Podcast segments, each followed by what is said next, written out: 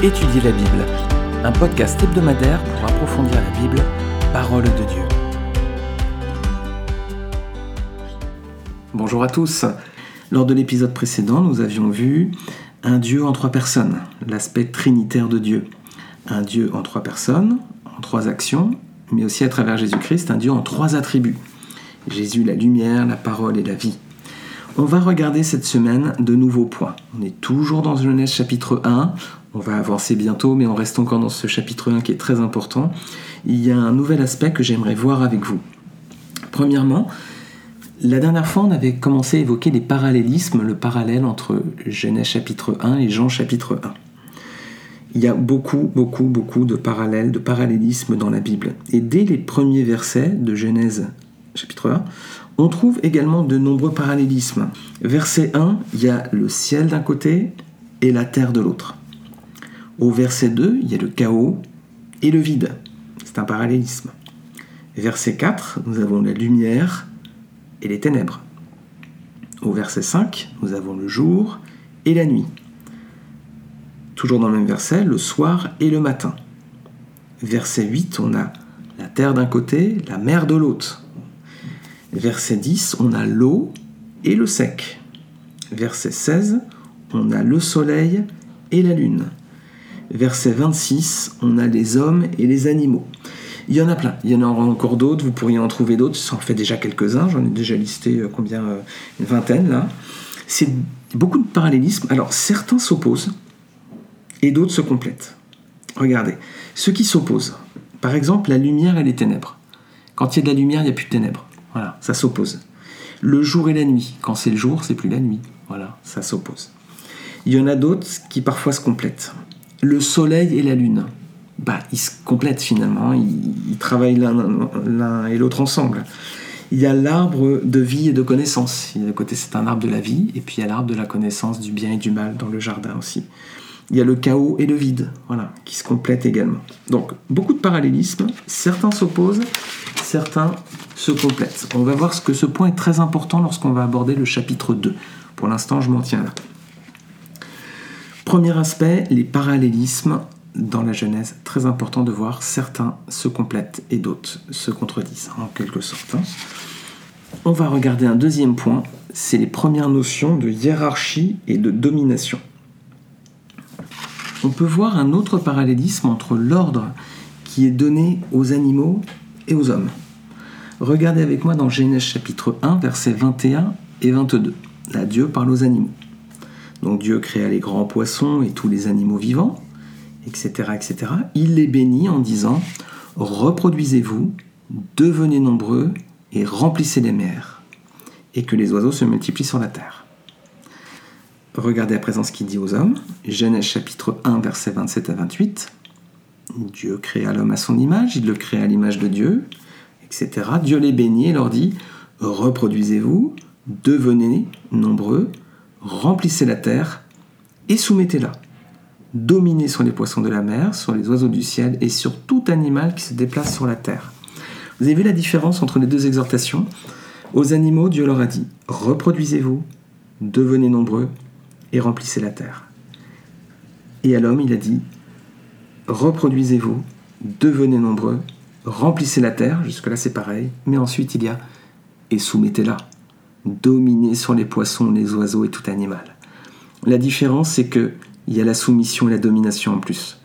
Les animaux doivent se soumettre à l'homme et à la femme qui doivent dominer sur eux. Voilà le plan de Dieu.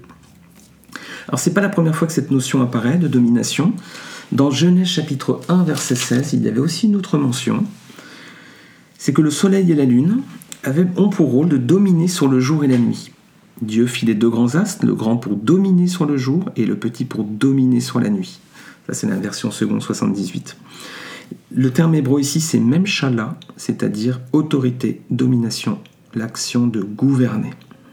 Donc Dieu instaure dans sa création une notion de domination et de hiérarchie.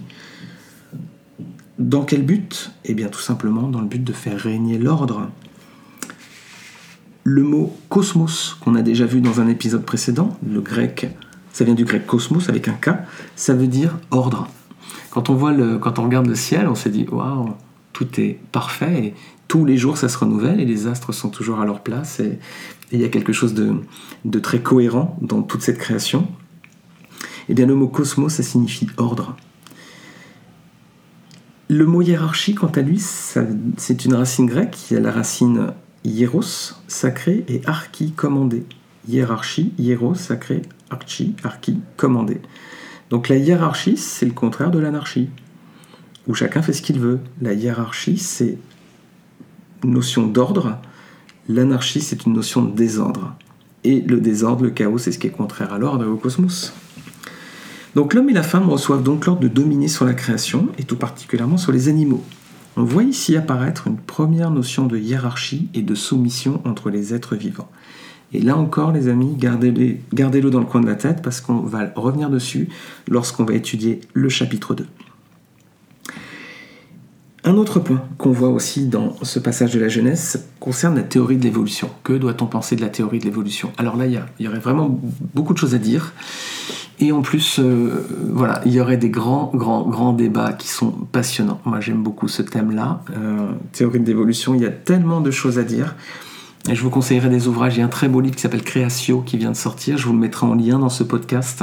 C'est un livre remarquable qui montre bien la perspective chrétienne de la création et qui explique bien la lumière de la Bible. Qu'est-ce qu'il faut penser des arguments de la théorie de l'évolution et en quoi ça ne tient pas. La théorie de l'évolution, rien que dans son nom, vous avez bien noté que c'est une théorie. Et ses défenseurs les plus fervents n'ont jamais contesté que cela restait qu'une théorie, sinon il aurait bien entendu donner un autre nom. Ce serait pas la théorie de l'évolution, ce serait la perspective, enfin je sais pas, perspective de l'évolution, et encore perspective, le mot serait encore un peu trop, un peu imprécis. Ils auraient bien trouvé une terminologie assez, mm, précise pour bien confirmer que ce n'était plus une théorie, mais c'était vraiment euh, acté, des preuves de l'évolution. Regardez avec moi Genèse chapitre 1, versets 21 à 25. Voici ce que dit la Bible par rapport à, la création. Genèse 1, versets 21 à 25. Dieu créa les grands poissons et tous les animaux vivants capables de se déplacer. L'eau en pullula selon leur espèce. Il créa aussi tous les oiseaux selon leur espèce. Dieu vit que c'était bon, il les bénit en disant Reproduisez-vous, devenez nombreux et remplissez les mers, et que les oiseaux se multiplient sur la terre. Il eut un soir, il eut un matin, ce fut le cinquième jour. Dieu dit que la terre produise des animaux vivants selon leur espèce, du bétail, des reptiles et des animaux terrestres selon leur espèce. Et cela se passa ainsi. Dieu fit les animaux terrestres selon leur espèce, le bétail selon son espèce, et tous les reptiles de la terre selon leur espèce. Dieu vit que c'était bon.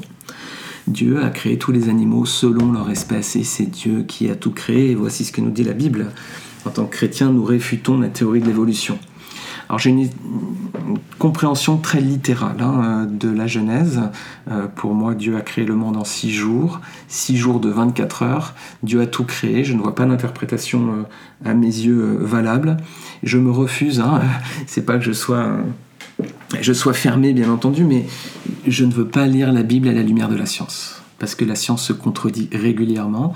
Euh, on voit des nouveaux articles de scientifiques qui sortent avec euh, des contradictions, avec des remises en cause de, précédentes euh, théories qui avaient été soi-disant établies de façon formelle, etc. La science évolue. Quant à elle, elle évolue. La Bible, elle est, ça y est, elle est écrite, elle est vivante, mais elle ne revient pas sur ce qu'elle a dit. Donc je ne veux pas lire la Bible à la lumière de la science, parce que sinon c'est un regard qui va changer continuellement. Et non, je pense que la parole de Dieu a été écrite, euh, inspirée par Dieu, écrite par des hommes, c'est vrai que Dieu s'est servi d'hommes pour l'écrire, mais il les a inspirés lui-même, donc on retrouve le style de chaque écrivain. Mais derrière, l'auteur, l'auteur, la pensée, c'est bien celle de Dieu, bien sûr. C'est ce qu'on voit aussi dans le monde actuel. Il y a des grands écrivains qui n'écrivent pas leurs textes, hein. ils donnent les idées et puis, euh, ce sont des écrivains qui vont, euh, écrire. Voilà. Euh, l'auteur, ça reste la personne. Prenons l'exemple, pour être plus concret, du président de la République. Il n'écrit pas ses discours. Il a quelqu'un à côté de lui qui va les rédiger. Lui, il va donner les idées, la structure peut-être du discours. Et c'est son écrivain qui va, quant à lui, mettre les mots dessus. Mais la pensée, les idées sont celles du président de la République. C'est la même image. Si demain, euh, un président de la République française prend un deuxième écrivain, il y aura un style qui sera différent. Les pensées seront ses idées et ses pensées seront les siennes, celles du président, mais le style de l'écrivain sera différent, bien sûr. C'est le même principe avec la Bible. Il y a des auteurs, euh, enfin des écrivains différents, mais il y a un seul auteur. C'est l'Éternel. Donc la théorie de l'évolution ne reste qu'une théorie. En plus, ce n'est pas une vraie démarche scientifique parce que les évolutionnistes euh, refutent toute idée de créationnisme. Donc de toute façon, ils n'ont pas une démarche scientifique parce que dès le départ, le dialogue est faussé parce qu'ils se refusent de débattre. Moi, je débat avec euh, tout le monde avec grand plaisir. Je veux surtout pas imposer une conviction, une pensée. Simplement, je préfère partager ce que je crois, libre à chacun d'y adhérer ou pas. En tout cas, je, suis toujours ouvert, bien entendu, et toujours disposé à échanger et débattre avec chacun. Simplement, il faut que nous ayons tous le même état d'esprit, de pouvoir savoir euh, parfois donner ses arguments, les entendre, puis les accepter ou non. Après, c'est le c'est le jeu de la rhétorique et c'est le jeu du débat. Alors, on vient de voir. Dans un premier temps, les premières notions de parallélisme, et il y en avait plusieurs, certaines se contredisent, d'autres se complètent. Ensuite, on a vu les premières notions de hiérarchie et de domination, avec l'ordre qui était donné aux hommes, qui était différent de l'ordre donné aux animaux. Il y avait en plus la notion de soumission et de domination. On vient de voir la théorie de l'évolution, qu'à la lumière de la Bible, je pense qu'on doit réfuter, hein, clairement. Il n'y a rien qui nous permet de le croire. Si Dieu a dit qu'il avait fait toutes les espèces, enfin tous les animaux selon leur espèce et un monde en six jours, pourquoi je contredirais Dieu pour dire ben non, euh, a priori ce serait plusieurs millions d'années euh, J'attends de voir les preuves de la théorie d'évolution. On a souvent beaucoup de, de fossiles, etc., de, de créatures, hein, de, créatures vivantes, mais il n'y a jamais les créatures intermédiaires. C'est-à-dire qu'on ne voit jamais un éléphant avec des ailes. Je caricature volontairement, hein. je sais que vous pourrez me reprendre là-dessus en disant oui, mais non. Euh, on ne voit pas par exemple euh, un, serpent qui commence à avoir des pattes ou ce genre de choses. Donc euh, j'attends les, j'attends les preuves pour pouvoir ensuite débattre avec des vraies idées claires. J'aimerais aborder un quatrième point à présent, c'est la notion de véganisme. On a vu que le livre de la Genèse répond à de nombreuses questions de société. Est-ce que vous avez déjà entendu parler du véganisme? En fait, ce sont les personnes qui ne mangent... Ça va au-delà du végétarianisme. Hein. Le véganisme, ce sont les personnes qui ne mangent ni viande, ni aucun aliment d'origine animale. Pas de lait, pas d'œufs, même pas le miel produit par les abeilles. Et aujourd'hui, il y a pas mal de mouvements militants qui sont assez violents. Hein. Il y a des boucheries euh, qui sont fait euh, vandaliser, etc. Alors chacun a le droit d'avoir ses idées, ses convictions, même sur la nourriture. Simplement, les imposer par la violence, euh, c'est jamais la bonne solution. Je dois dire qu'avant ma conversion, j'étais végétarien, moi aussi. J'avais une notion assez humaniste des animaux, je les aimais beaucoup, et je voulais pas leur faire de mal, je trouvais que c'était pas, pas bien, c'était pas gentil de tuer les animaux. Et puis en fait, avec ma conversion, j'ai compris que la Bible me disait que je pouvais, euh, Dieu me disait que je pouvais manger ces animaux en question. Je n'ai pas à désobéir et à m'opposer. J'ai pas peut-être être plus humaniste que Dieu lui-même. Et je vais vous donner des arguments dans ce sens après. Dans l'Église, on peut se poser la question des fois. Peut-être que des personnes pourraient avoir tendance à vouloir être véganistes par amour. Hein, ou simplement pour répondre à cette question société. Peut-être qu'autour d'eux, ils ont des personnes qui leur posent cette question, ils aimeraient avoir des arguments. Alors, est-ce que les chrétiens peuvent être véganes Et est-ce qu'on doit militer dans ce sens? Après tout, les chrétiens sont des êtres remplis d'amour normalement, donc est-ce qu'on doit être vegan aujourd'hui? On va regarder ce que la Bible dit à ce sujet. On va voir comment répondre à ces interrogations. Je vais vous donner 10 arguments pour répondre au mouvement vegan. Première chose, Adam et Ève étaient végétariens, les amis, au début. Hein. C'était clairement le plan de Dieu au début de la création je vais prendre Genèse chapitre 1, versets 29 à 31. Genèse 1, versets 29 à 31. Dieu dit Je vous donne toute herbe à graines sur toute la surface de la terre, ainsi que tout arbre portant des fruits avec pépins au noyau, ce sera votre nourriture.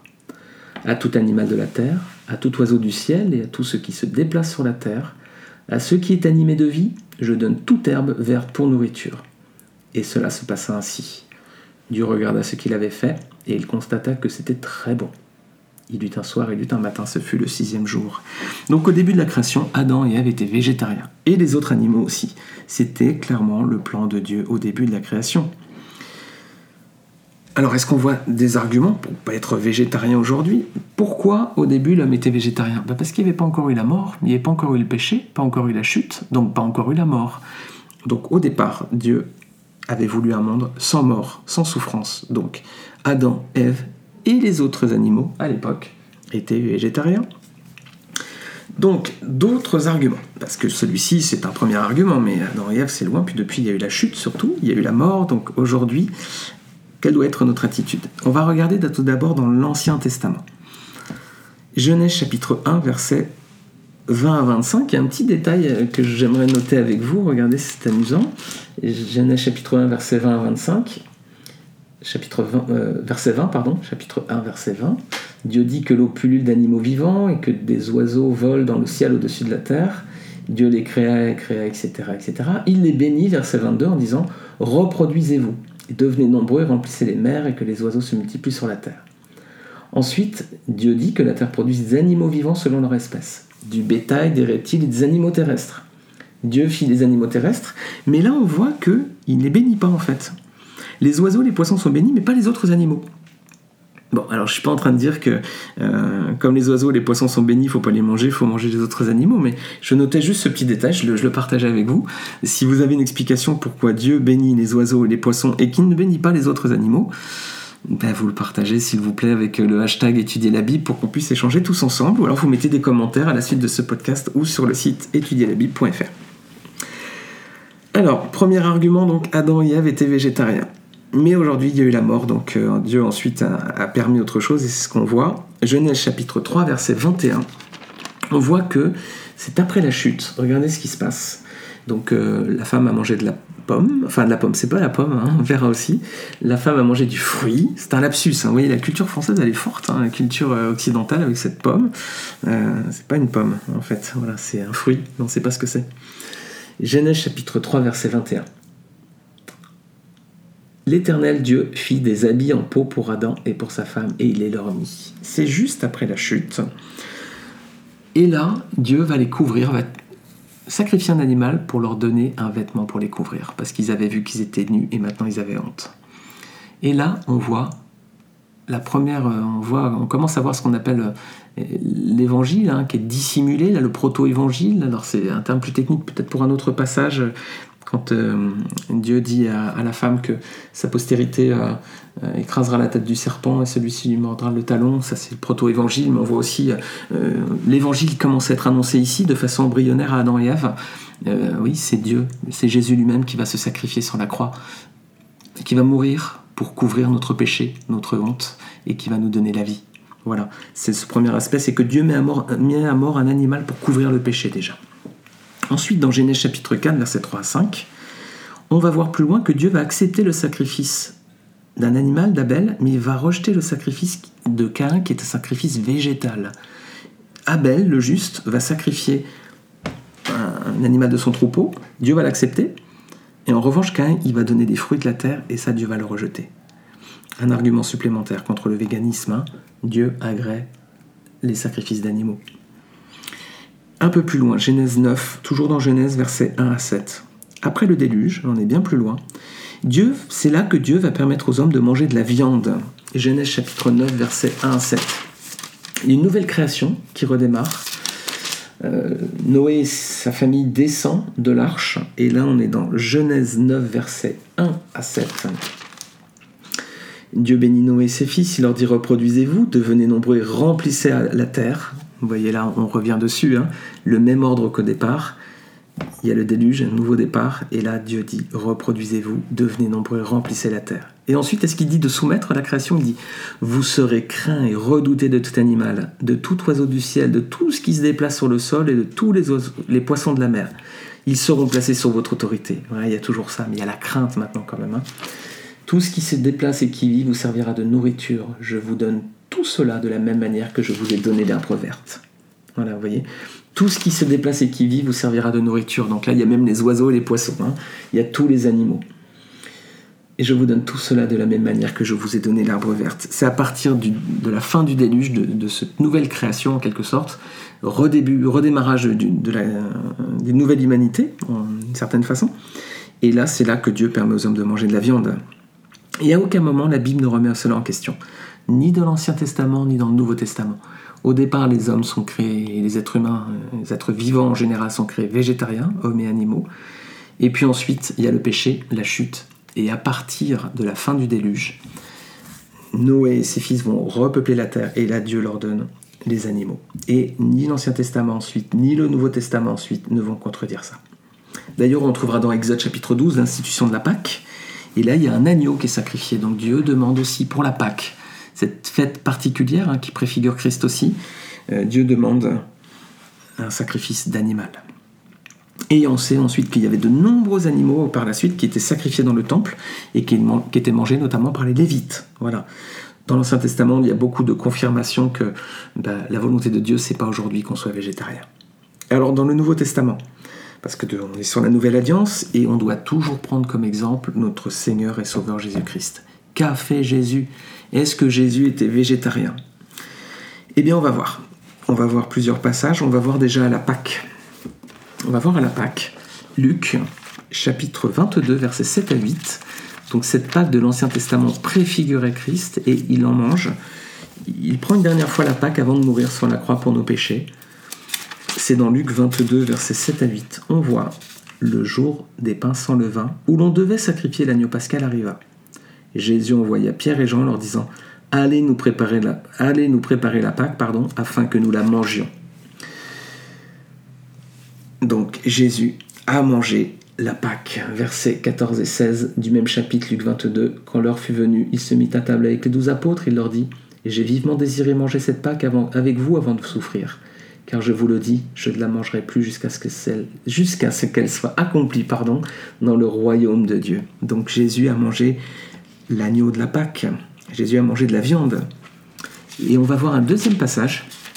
Rappelez-vous que Jésus avait aussi multiplié des poissons hein, à tout un, tout un peuple pour le nourrir. Donc Jésus a donné aussi de la chair animale à manger aux personnes. Hein. Et on va voir qu'après sa résurrection, dans Luc 24, versets 41 à 43, on va voir aussi qu'il va faire quelque chose. C'est après sa résurrection, donc, il apparaît aux disciples et euh, on est dans euh, Luc 24, versets 41 à 43 on voit que voilà, il lui présentait un morceau de poisson grillé, verset 42, et il en prit, il en prit et en mangea devant eux. Donc Jésus a mangé de la viande, de la chair animale. Le Nouveau Testament déclare également que dorénavant toute nourriture animale est pure. On va regarder maintenant dans Acte 10, verset 10 à 15. Acte 10, verset 10 à 15 c'est ce passage où, Pierre a une vision, etc.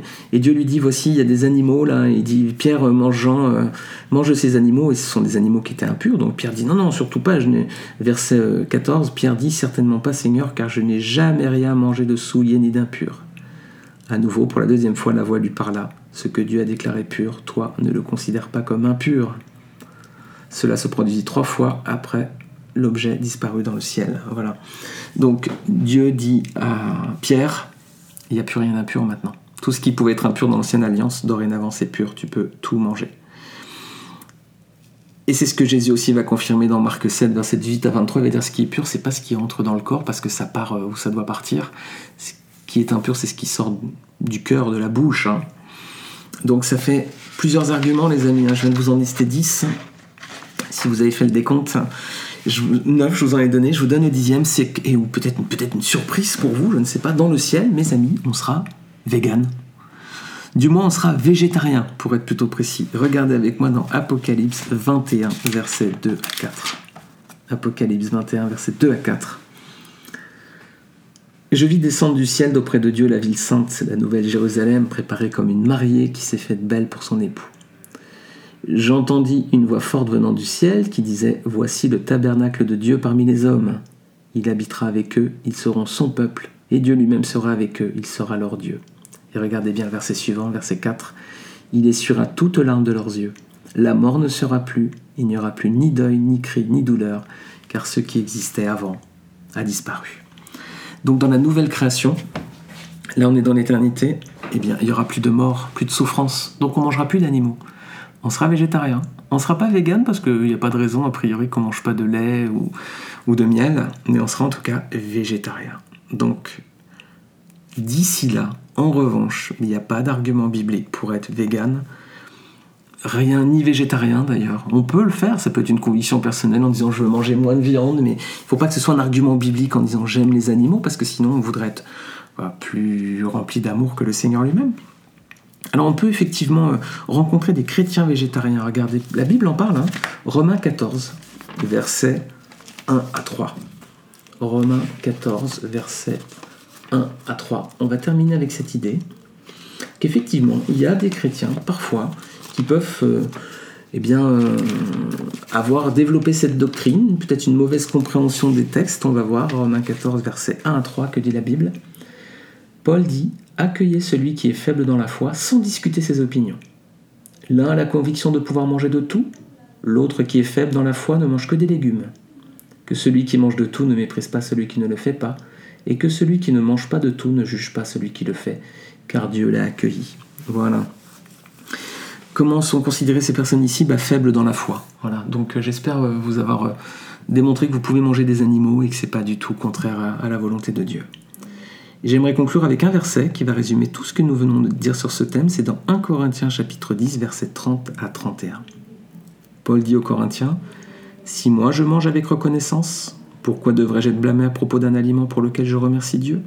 Ainsi donc, que vous mangiez, que vous buviez, ou quoi que vous fassiez, faites tout pour la gloire de Dieu. Amen.